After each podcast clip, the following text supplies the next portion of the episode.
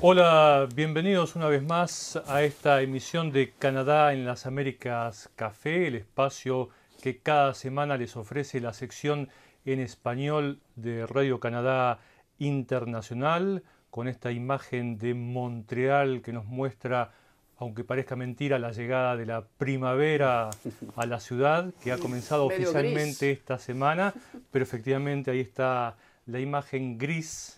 Parece ser que el invierno se resiste a irse, aunque poco a poco va dando espacio, va dando cabida. No solo se resiste a irse, porque mm, vuelve nuevamente a nevar esta tarde, Hay creo, esta noche. tormenta. Anuncia Está- entre 10 pero- y 15 centímetros de nieve. Pero con menos fuerza, con menos Ah, intensidad menos que lo que se había anunciado. Menos mal. ¿eh? Porque Menos mal. habían anunciado unos 20 a 30 centímetros y al final la cosa terminó siendo entre 5 y 7, o sea que está ahí Pero eh, eh, acá en Montreal, pero hay lugares en las provincias de las marítimas donde efectivamente van a caer 20 a 30 centímetros de nieve, lluvias y vientos fuertísimos. Es por eso que no vivimos en las marítimas. Exacto, exacto. Bueno, aquí estamos en el estudio Leonora Chapman, a quien Hola. acaban de escuchar. Pablo Gómez Barrios. Hola, ¿qué tal? Mi nombre es eh, Luis Laborda y tenemos a dos invitados con los que vamos a hablar en pocos minutos más. Se trata en este caso de Juan Carlos García, allí Hola. en la punta, que es Gracias. director, y Miguel Aranguiz de Manuel, Manuel, Manuel, perdón, sí. Aranguiz, que es actor. Sí. ¿eh? Y están ligados ustedes a un nuevo proyecto de serie Una web, serie web, sí. ¿eh? Exiliados. exiliados, de las que nos vamos a ocupar en, en- en muy pocos instantes en esta emisión.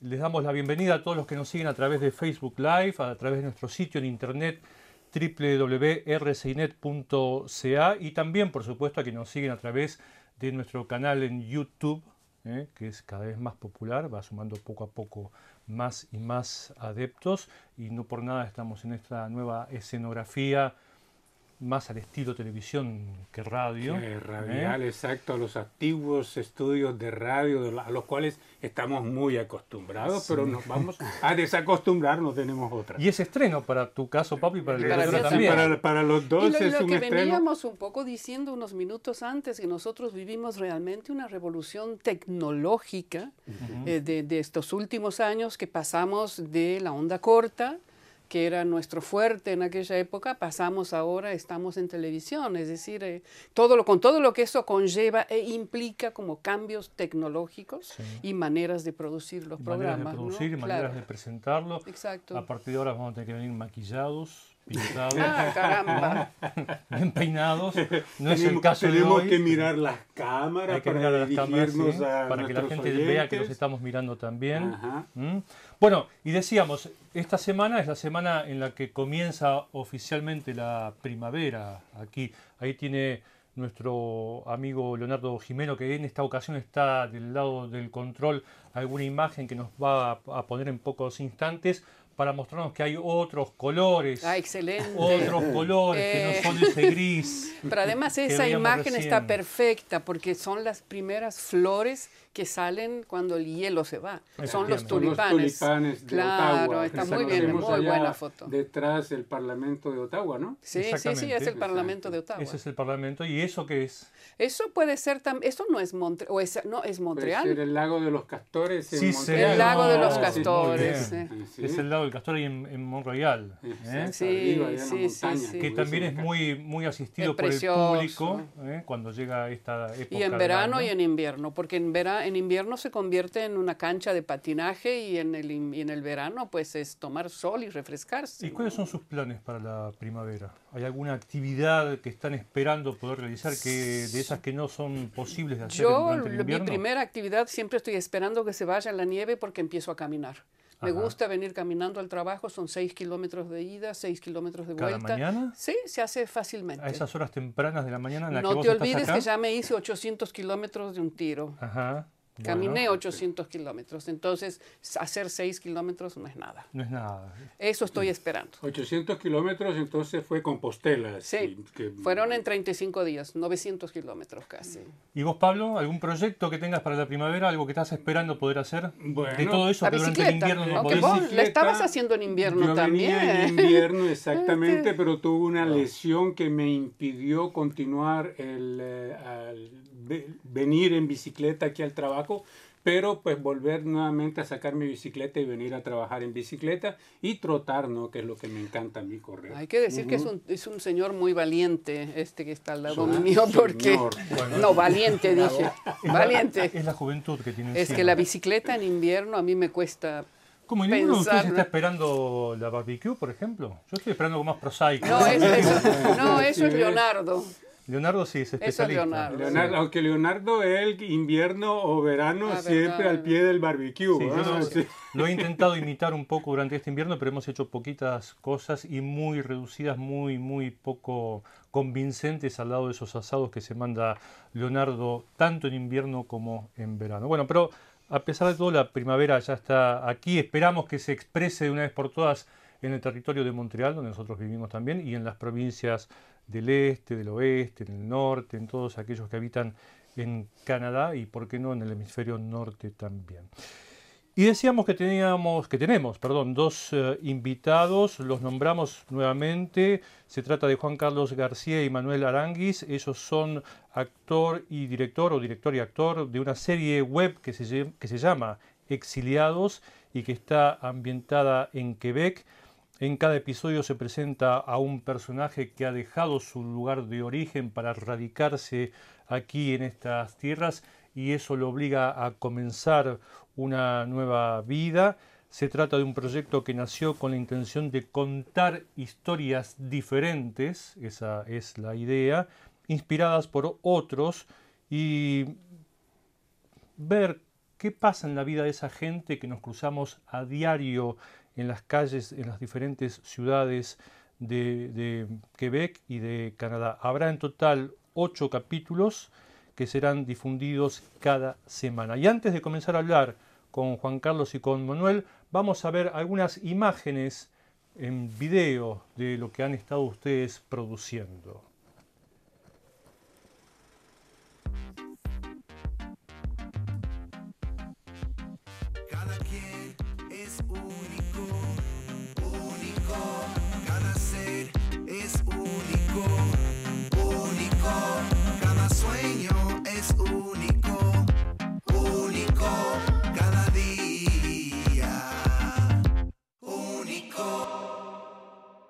Es apenas la presentación Sí, de sí. este ciclo Exiliados.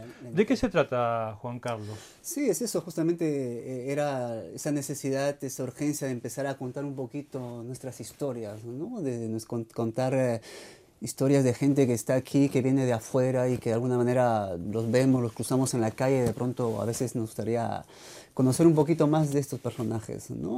Y claro, al mismo tiempo era poder para mí como realizador, director, productor, empezar eh, de alguna manera a poder empezar a trabajar con actores eh, latinos también, ¿no? Con gente que venga de afuera, que hay que este, que este proyecto me ha permitido encontrarlos, ¿no? Encontrar y vemos que hay un montón, un montón de gente que viene de afuera, artistas, actores, músicos, eh, y, y eso estoy súper, súper contento con este proyecto a ese nivel, ¿no?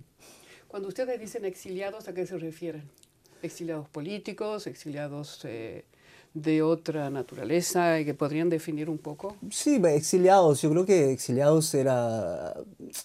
Es un es- estereotipo, digamos, ¿no? Lo quisimos llamar exiliados para poder abarcar toda la, la- la gente que viene afuera y, y no necesariamente político, ¿no? Queríamos hablar del Todo exilio en- Fuera de de su país. fuera de su país y al mismo tiempo una metáfora del exilio que también vivimos a- con, tras- con- con nuestras historias, ¿no? Del- de la soledad, por ejemplo, del exilio de estar eh, en un lugar diferente. ¿Y siempre es la historia de una persona en cada capítulo? Sí. ¿Y con la- qué criterios eligieron a cada persona? Eh, ah, bueno, primero a, a- a nivel de la escritura del escenario. Ya teníamos ideas, tenemos algunas ah, historias que queríamos contar y de pronto, pues nada, después se buscaban los, los actores y hacíamos el casting y encontrábamos a, a nuestro equipo, ¿no? Entonces, Ok, más o menos. bien. Y uno de esos actores los tenemos aquí. Sí, Igual. sí. ¿eh? ¿De Bueno, qué el trata tu personaje? En el caso, en el caso de, la, de la, la que protagonizo yo, en el- eh, es un exilio muy particular, es, es, es la, es la soledad, el, el- el aislamiento, que significa alejarse de, de toda una realidad. Es un hombre probablemente que vive ya muchos años aquí y que, y que trata de esconder su soledad. Y se ve enfrentado al drama de tener que que irse del departamento donde está toda su historia, donde ha vivido con su mujer, y no sabe qué hacer. Entonces es, es un exilio más bien interior, ¿no? Es- Este, Exactamente. ¿Vive solo? Está- Vive digo, solo, vive ¿Ya solo, su esposa no, no, no está con él? Eh, ese es el misterio de, la- de- de- de- Ah, de- que- de la serie. ah, no, no te lo puedo decir ahora, pero cuando la veas vas a entender por qué no te lo puedo decir. Ah, bueno, perfecto. ¿De, de qué Pero la- país es usted originario? Yo soy de Chile, sí. De Chile. ¿Es que eligieron también los personajes en función de una representación de algunos países de América Latina o eso no contó? No, No. En, el fondo, en el fondo eh, es- son historias, ¿no? Historias de que a veces son, el- como en el caso de, de la historia que protagonizo y que, que escribimos juntos, la historia de una soledad. Porque en mi caso yo quería, yo he, trabajado mucho eh, aquí y siempre fui el exiliado. siempre fui el, Uno no deja de serlo. el exiliado por excelencia, digamos. eh. Entonces, en un momento dado, nuestros proyectos y nuestros proyectos van a, a- a que no tengamos que justificar en la imagen nuestra presencia aquí, a que podamos ser lo que somos todos, seres humanos que conviven ¿no? en, en una realidad. Entonces, exiliados es como el punto de partida Claro. para que dejemos de ser exiliados en un momento dado. Porque yo ya no soy exiliado. Claro. Es el punto de partida para años, contar pero- una historia, entonces. Pero es un claro. punto de partida. Sí, claro. sí, sí, sí, sí. Yo quería preguntarle a Juan Carlos, ¿por qué el formato web? ¿Por qué se busca la web como canal de difusión? Yo creo por el medio de producción. porque, por ejemplo, esta serie de ya es eh, em, totalmente independiente. O sea, no, no- hemos tenido una pequeña subvención del Consejo de Artes de, de Quebec que nos ha permitido terminarlo, pero no tenemos toda la estructura como debería costar una serie web. O sea, no teníamos dinero. Y entonces, eh, y esa, como- vuelvo a repetir, esa urgencia de querer hacer algo a veces nos encontramos con actores, gente que quiere hacer cosas y de pronto decimos, bueno, vamos a hacer. Entonces creo que hacer un largometraje es súper complicado, mucho dinero y es muy riesgoso también. Entonces, como, un, como una especie de laboratorio de experimentación y, y de un primer encuentro, creo que la serie web nos permitía esa flexibilidad, ¿no? De poder eh, tener y justamente a- a- por eso cada, cada, cada historia es un personaje diferente porque no queríamos abarcar con uno solo durante toda la filmación porque no teníamos pues nada el dinero para pagar a los actores por ejemplo no Hemos- pero digamos que no lo podíamos al equipo técnico tenerlo durante 7 15 20 días porque Claro. no entonces tenemos que filmar se filmó un episodio cada un mes cuando la gente podía y un día máximo de filmación. Su, su, su, su episodio de Manuel fue un solo día y en general tratamos de hacerlo un solo día todo. Porque son actores, Claro. saben cómo hacerlo en un día. Sí, también, y al mismo tiempo, claro, que es un... Para mí como realizador, seguro que queremos tener lo- la mejor cámara, el, el- el- la- el mejor sonido, el mejor, eh, eh, no sé, todo, o sea, el, el tiempo también, pero dijimos, bueno, a veces hay que eh, dejar de lado algunas cosas y ir más a lo que es, dice, las historias y empezar a, a- a mostrar los actores también, ¿no? Entonces los actores, por ejemplo, eh, no, no había necesidad de tanto, no, había, no hubo tanto casting tampoco, ¿ah? Se- era gente que lanzábamos y los que se acercaban y los que querían, o sea, no... La no- convocatoria fue hecha como. eh, por Facebook, ah, por amigos que conocían gente y tuvimos muy, muy- Por eso mismo es interesante ahora el medio Facebook, es inmenso. o sea, Claro. Son todos actores con experiencia. Sí, son gente que ha trabajado ya aquí, que tienen mucho, que han hecho algunas cosas en sus países, sobre todo, también han hecho bastantes ¿Son cosas. todos de origen latinoamericano? Sí, sí, sí, sí.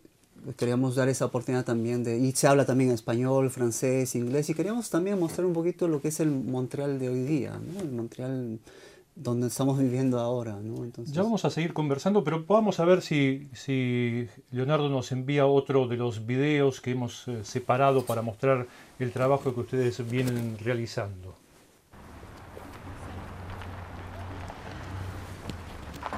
Este, Podemos hablar podemos hablar sí, sí. durante este, este es de-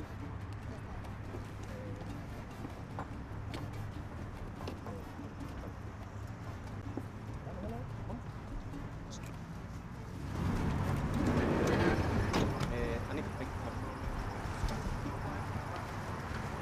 Eh, nos vemos la semana que viene, ¿ok? Lo siento.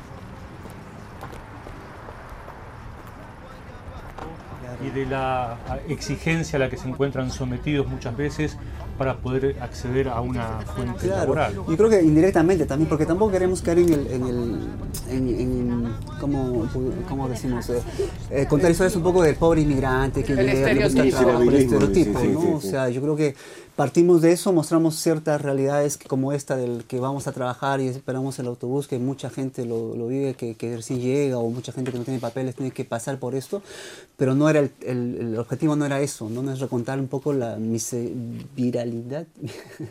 entonces era Miserabilidad. eso, entonces era más eh, a- a tocar cosas más humanas también, que todo el mundo puede vivir, los sueños, el trabajo, la casa, la familia, eh, que podría ser un latino o, o alguien que venga de aquí también, ¿no? Entonces, eh, y, justamente ayer eh, encontré unos amigos quebequenses con los cuales trabajo que han visto la serie y que no sabían esa realidad, por ejemplo, que es increíble, o sea, que, que también les muestra, oye, yo no sabía que, que la gente esperaba y todo, y se crea una especie de discusión también, ¿no? Entonces es súper simpático la...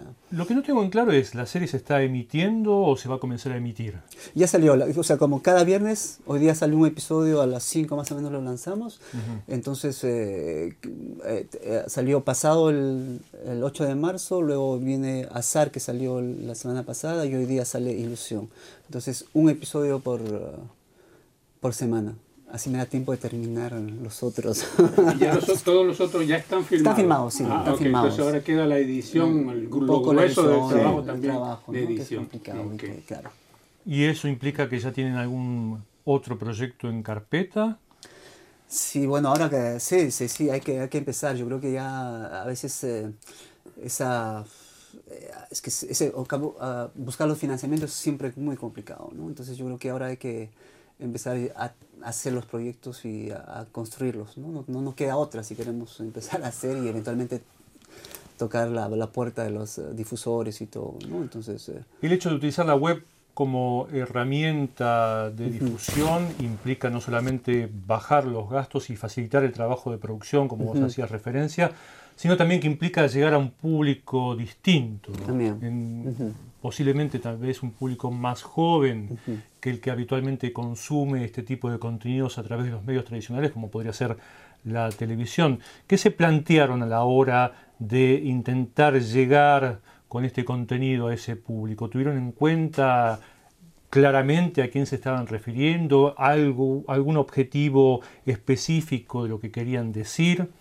¿Modificaron el lenguaje y la estética de lo que estaban haciendo para intentar encontrar ese público o no? Bueno, yo creo que la, para, a mi modo de ver, la exigencia es la misma. Ujú. Es decir, tiene que haber una calidad cinematográfica, como si estuviéramos haciendo cine. Ah, es decir, uno de los méritos que, de lo que yo he visto que ha hecho Juan Carlos hasta el momento es la calidad de la fotografía, como si estuviéramos en un cine. La calidad de la actuación tiene que ser la mejor posible, no hay caso, no, no, no hay tutía, no se puede decir, mira, como es para web, actuamos un poquito menos, no hay caso. La calidad, O sea, hay que la mantener el sigue siendo estándar. siempre la misma. ¿no? Entonces, lo que nos interesaba eh, en las discusiones y en nuestro trabajo, en particular la, la- que escribí con, con él, la historia que escribí con él, eh, era la humanidad de la cosa, porque con lo- la humanidad de los personajes podíamos llegar a un público muy, muy vasto. Eso es lo que nos ha interesado. Y hay, hay cierto que hay, mm, tiene una chica guionista que es muy joven y que ha planteado problemas de adolescente con respecto a sus padres. Es decir, pero en general no- nos ubicamos a una calidad... no- nos gusta el cine, fundamentalmente. Así que buscamos la misma calidad que si estuviéramos haciendo cine. Y lo que me di cuenta en los dos episodios que tuve la oportunidad de ver es que hay pues esa transposición, estamos en, en Canadá, estamos en Montreal, pero también están los recuerdos de, los, eh, de, de los personajes, ¿no? Entonces tienes a uno que de repente pues está en algún país eh, sudamericano, no sé dónde, donde hay represión, está la chica que tiene también eh, pasado. y- y el- el- su pasado, ¿no? Que, que la persigue aunque esté acá en Canadá. Entonces pues me pareció interesante esa transposición, ¿no? De, de, de un lugar de donde, de donde vienen y de, y de lo que están haciendo aquí en, en Montreal, en Canadá.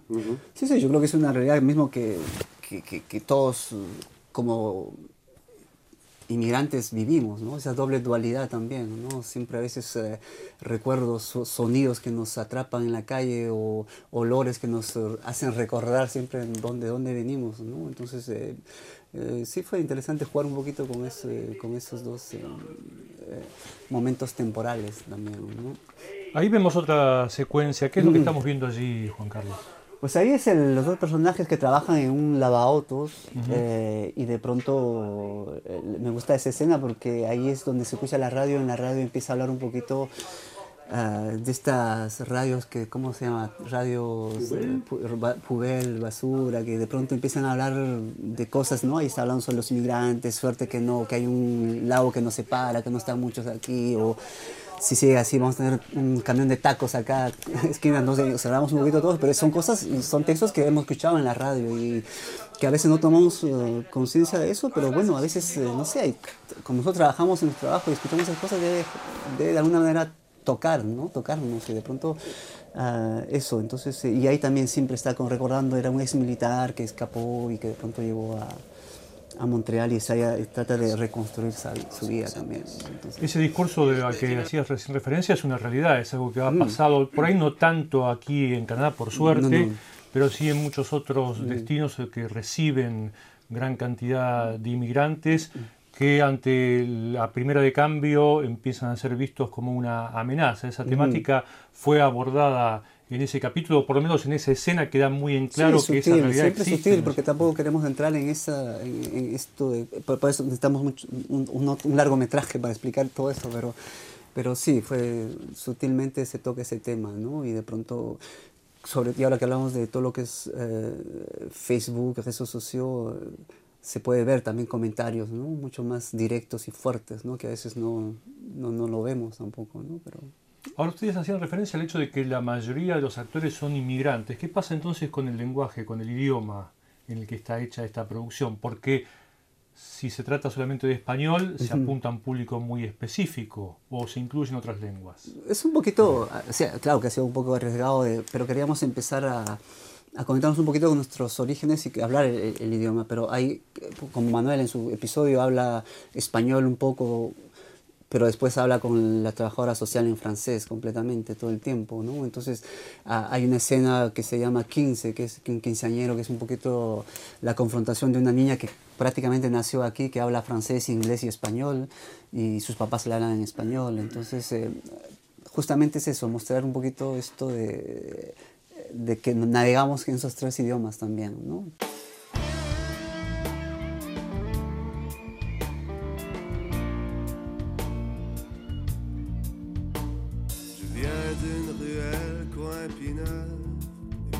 De Coubertin. Les gars se battent toujours, où les gars jouent au hockey.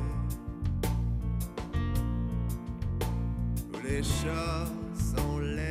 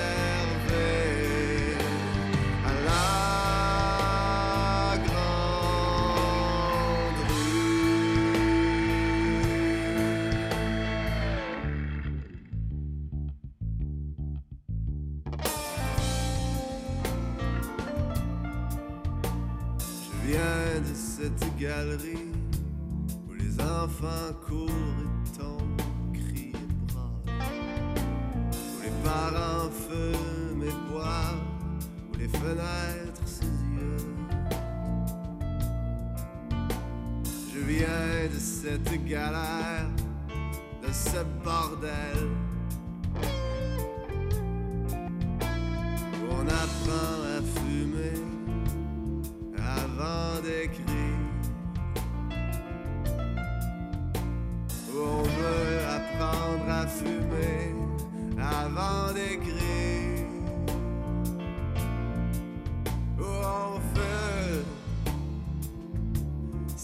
jamais amazing.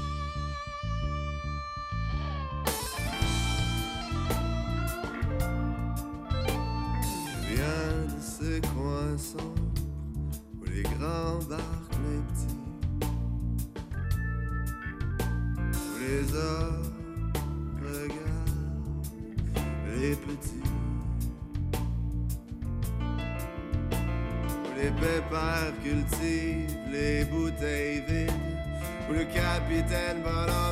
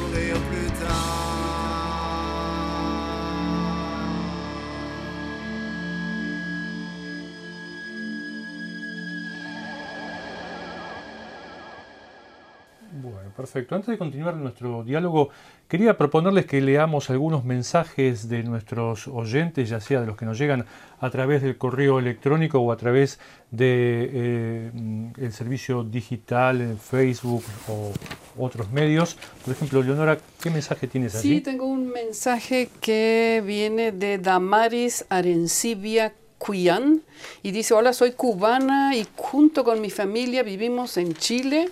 Estamos muy interesados en el programa piloto del norte de Canadá y pide, pregunta si nosotros podemos poner los formularios para postular por esas visas. Entonces, desde ya decimos que no, ese no es nuestro trabajo. Nosotros informamos, somos periodistas, pero esos eh, formularios están todos en el sitio de Inmigración Canadá. Efectivamente, en el sitio E de Inmigración incluso Canadá están está en español también. Está, eh, el sitio de, de- de Inmigración Canadá ya está traduciendo los documentos también, algunos al español. Yo quiero dar cuenta de una carta que nos llamó la atención estos últimos días porque llegó a través del servicio postal, del correo postal, que cada vez es menos usado, en nuestro caso, al menos para este tipo de comunicación, y nos la envía un eh, amigo de, desde México, se trata de Margarito de Santa Cruz, que vive en Bartolomé de las Casas, en Guadalajara. Y él nos envía saludos a través de su carta y además un al- almanaque con una vista muy eh, atractiva de Ah, un sí, lugar turístico. Justo para hoy en la ¿eh? primavera que va a caer sería- nieve, no viene mal. Sería de agrado de todos nosotros poder eh, cambiarlo por la nieve que aún permanece en las calles de la ciudad, pero bueno, ya mejorará el clima acá también. Pablo, ¿algún mensaje? Sí, Luis, tengo acá mensajes de nuestros oyentes. Tenemos a Nelson Contreras Rincón, Ah, caramba. que nos dice saludos desde Barranquilla, Colombia. Saludos, Nelson. Saludos. Tenemos otro mensaje de Javier González Nungaray, México. de México, ¿a poco?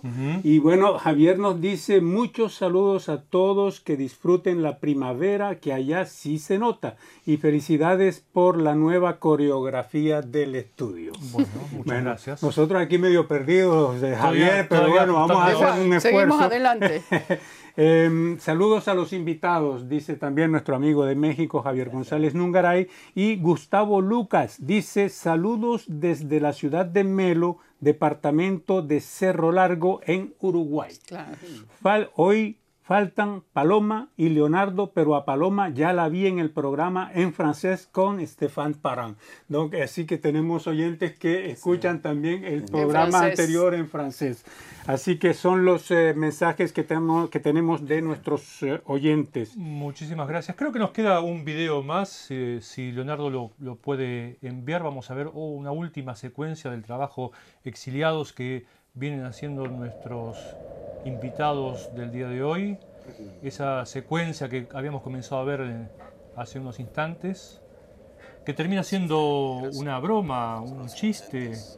Eso, después ese tienen la no, raza de criminales está sin haber hecho trabajando. deber. trabajando, Imaginando. ¿no? Entonces te parece que lo persiguen o que, que está ahí, pero finalmente solamente es un, una escena un poco onírica, ¿no? Donde luego, bueno, aparece el personaje que apareció en el primer episodio, que, que se conocieron y que parecía que queríamos intentar hacer esta secuencia, ¿no? De que cada personaje, por ejemplo, Wilson, el que lava el carro, es el, el protagonista del próximo episodio de hoy día, por Hay ejemplo. como una ¿no? continuidad. Quería hacerlo Ah, eso, pero después Se hace más difícil. se complicó un poquito las Sí, cosas, sí, pero sí. hubiera sido interesante eso, pero bueno, ah, es cada personaje es totalmente, cada episodio es totalmente diferente del uno del otro. sí. Exiliados es solamente uno de los trabajos de Chasca, Chasca Films, que es la productora que La tienen productora, sí, ustedes, sí, sí. ¿no es cierto? Sí, antes hicimos algunos cortometrajes, llamada Nocturna, que fue, trabajó mucho, viajó mucho a los festivales, ganó un premio de mejor actriz en Argentina.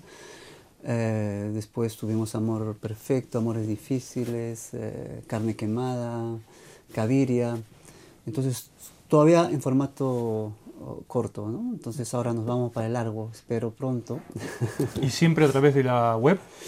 Eh, no, esos eran cortos que se hicieron antes, eh, años pasados, que eran que viajaban mucho en festivales, ¿no? Lo del, eh, esto del web es ahora es reciente, es nuevo. Exiliados es nuestro primer trabajo que, que hacemos en, eh, para el web, ¿no? Entonces ahí vamos y que es un web, es, es un- y es, bueno, creo que todos los próximos trabajos siempre vamos, van a quedar en el web ahora, entonces eh, es un medio muy interesante que nos permite poder repartir y que pueda viajar a mucha más gente los proyectos. ¿no? ¿Desde cuándo existe la productora?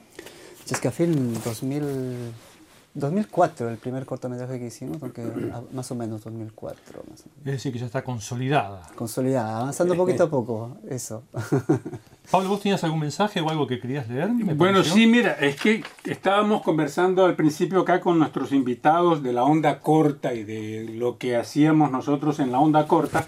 Y tengo aquí un mensaje que nos envía Juan Buitrago. Él dice, saludos amigos de Radio Canadá Internacional. Les comento que soy un aficionado a la escucha de las diferentes emisoras internacionales, entre ellas Radio Canadá Internacional, que escucho desde cuando emitía en onda corta. Yo tenía 10 años y los empecé a escuchar en un receptor Sanyo de dos bandas, onda media y onda corta. Y actualmente los escucho en internet. ¿ah? La evolución.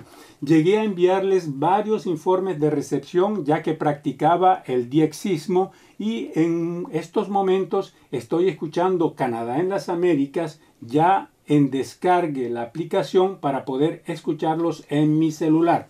Bueno, espero que sigan progresando en todo en todo, les escribo desde Bogotá, Colombia, su amigo y oyente de siempre, Juan Buitrago. Me suena muchísimo Juan Buitrago, me, me, me recuerdo de cartas que le enviaba hace muchísimo tiempo. Bueno, el, el, mensaje de Juan es un testigo fiel de lo que está del sucediendo. camino recorrido y lo que falta aún por recorrer, porque el cambio aún no se ha no se ha cristalizado, no ha terminado, sigue su proceso. Recién comenzamos a afiatarnos a esta nueva escenografía, a las luces, a las cámaras, etcétera. Nosotros mismos estamos descubriendo el avance en nuestra propia misión. En un momento dado serán los hologramas y vamos a estar directamente en el salón de nuestra gente, de nuestros oyentes.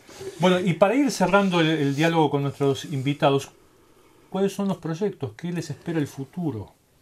En este momento nuestro, bueno, tenemos ya una reunión el lunes para comenzar la escritura del próximo proyecto, que ya iría más bien a, a cerrar el ciclo de exiliados, porque nuestro interés, como te decía recién, es, es mostrar que aquí todos tenemos derecho a vivir y que no importa el acento, no importa lo que es importante es que somos todos parte de una realidad que se llama Montreal, que es realmente una magnífica realidad aquí en el Quebec y en Canadá. Uh -huh. Entonces, eh, ese sería nuestra, nuestro próximo proyecto. Uh, elaborar um, una serie de episodios uh, en los cuales uh, habrá protagonistas quebequenses de origen y, o, o gente que viene de otra parte y que conviven como lo hacemos todos los días. Efectivamente. Eso.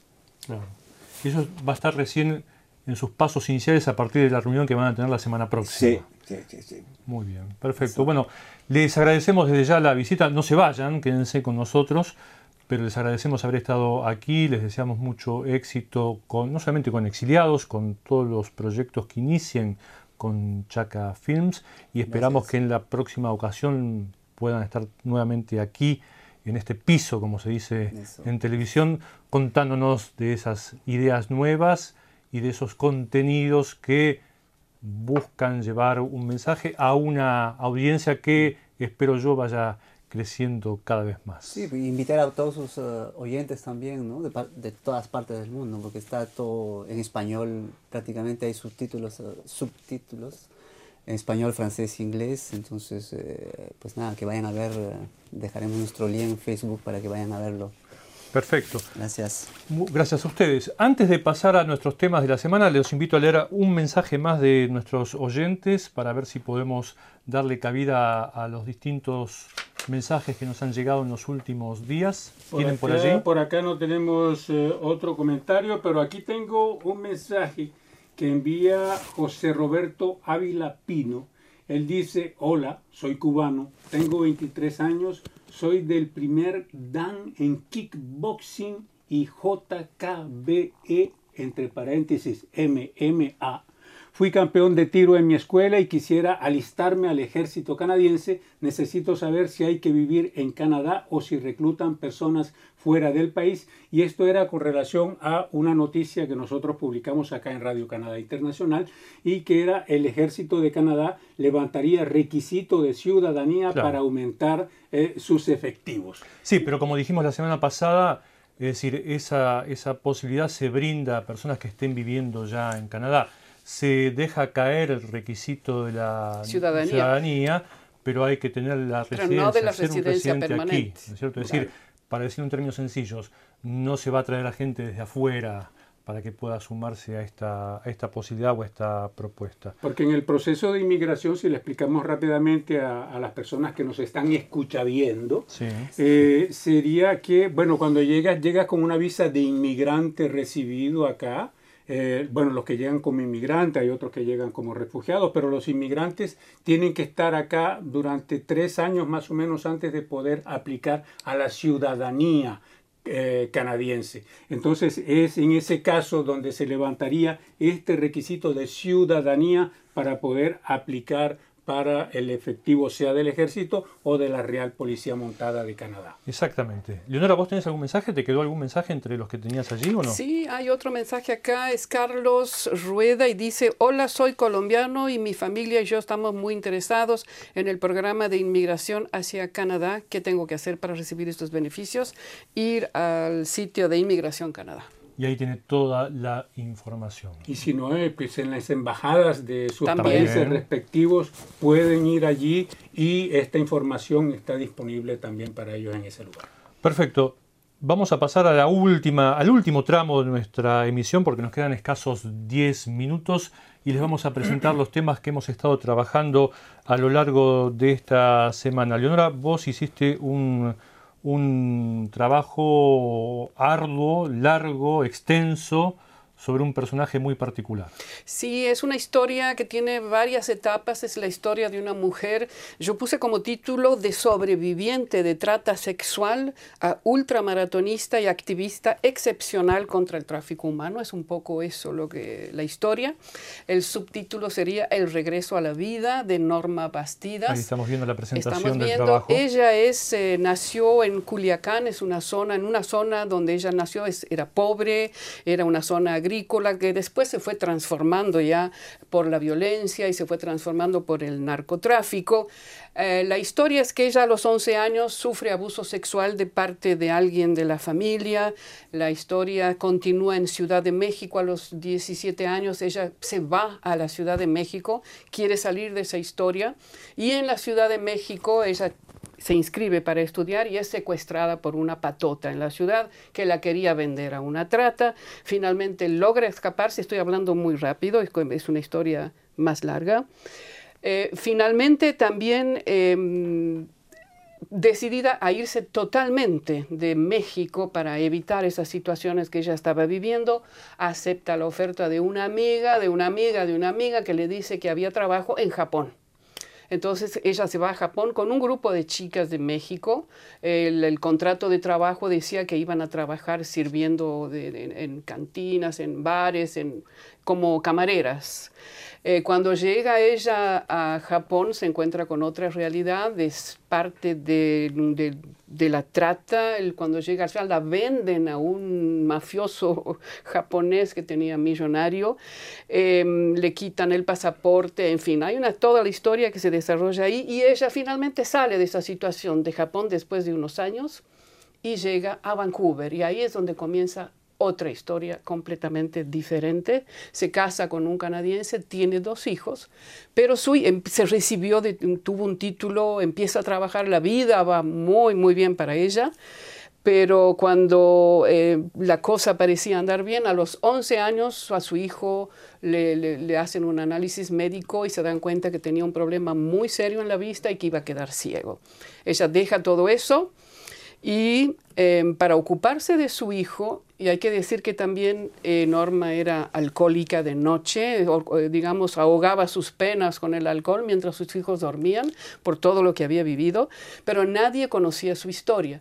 Y de repente ella dice, sale a correr, empieza a correr, nunca había corrido en su vida. A los seis meses se clasifica para la maratón de Boston, que es todo un, pues es algo, Todo una un hazaña, proceso, sí. claro. Clasificarse para el maratón de Boston necesita, requiere tiempo Exacto, eso lo sabes muy bien. Finalmente empieza a correr y participa en una de esta gran maratón que son y, y se convierte en la mujer más rápida de la historia, en una siete maratones en siete continentes en siete meses. Hace ese recorrido. Eh, hizo, corrió 1.272 kilómetros y mientras corría recaudaba dinero para la fundación que lucha contra la ceguera en Canadá. Entonces, esa es un poco la historia, cómo ella va saliendo de eso y finalmente también formó parte de, una, de un grupo de mujeres seleccionadas por Oprah en Estados Unidos, como que se llamó un documental Madres Excepcionales. Estuvo junto con eh, Hillary Clinton y otras personas. Finalmente, Norma en esos momentos se da cuenta de que había algo que no andaba mucho con ella y era que se había autoimpuesto un silencio sobre su vida pasada para protegerse de todo lo que había vivido y se da cuenta que no va más la cosa, que algo se está quebrando en ella. Y decide, y eso me cuenta ella en la historia, decide contar lo que le había pasado a su familia, porque su familia tampoco sabía, de la mejor manera que ella conoce, que era corriendo. Entonces agarra, se pone una mochila y se va de Vancouver a Mazatlán en el 2012 corriendo. Entonces fueron 78 días, 80, 90 kilómetros por día, y ahí es donde cuenta su historia. Y a partir de ahí hay como una especie de liberación en ella.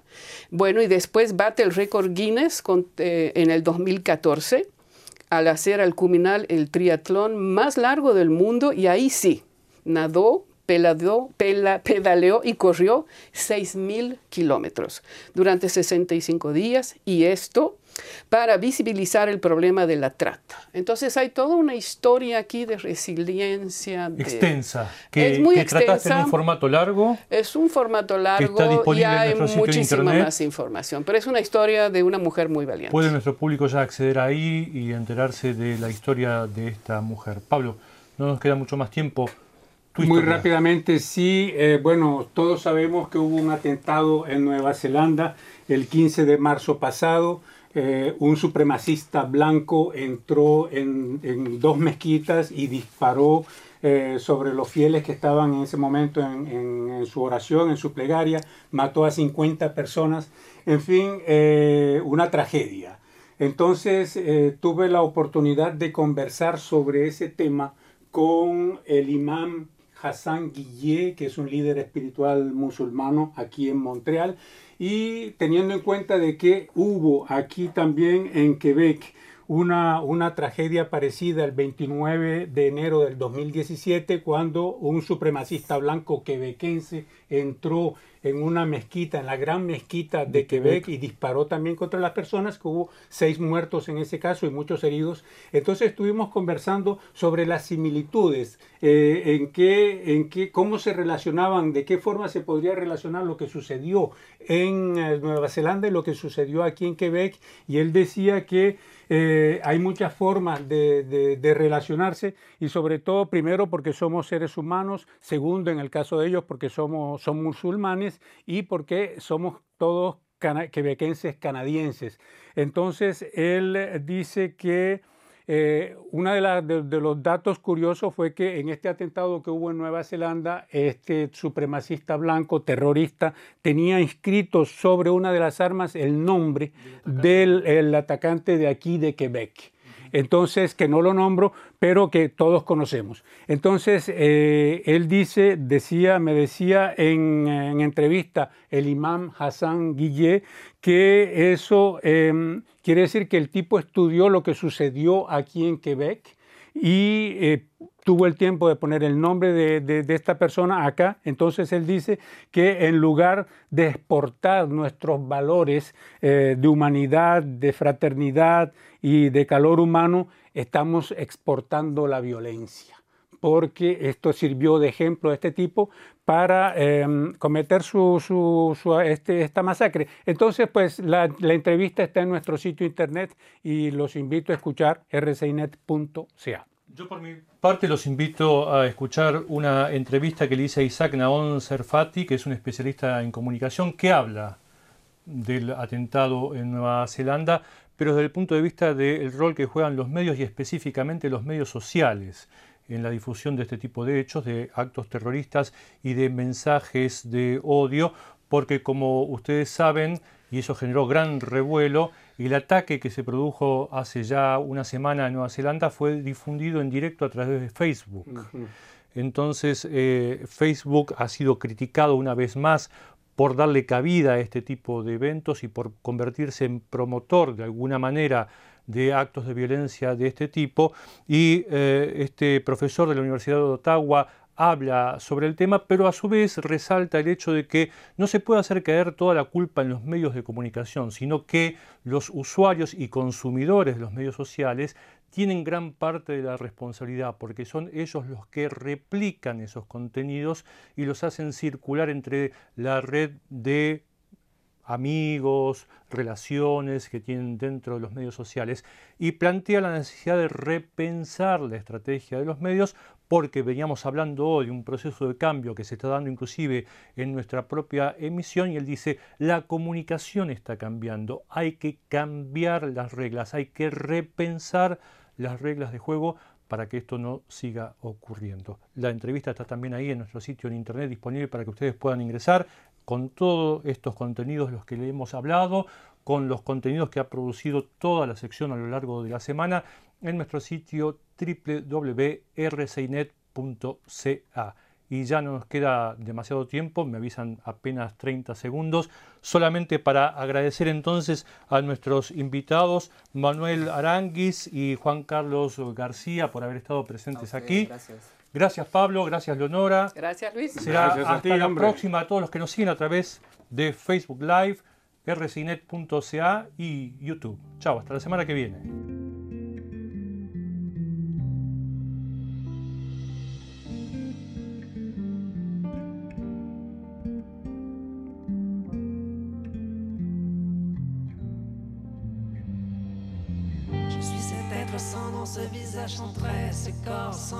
Cet esprit sans refuge.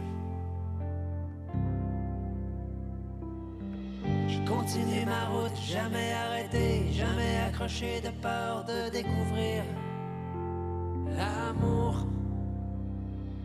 Je suis celui qui ne voit pas, que vous n'entendez pas. Vous m'avez tous croisé, mais jamais remarqué.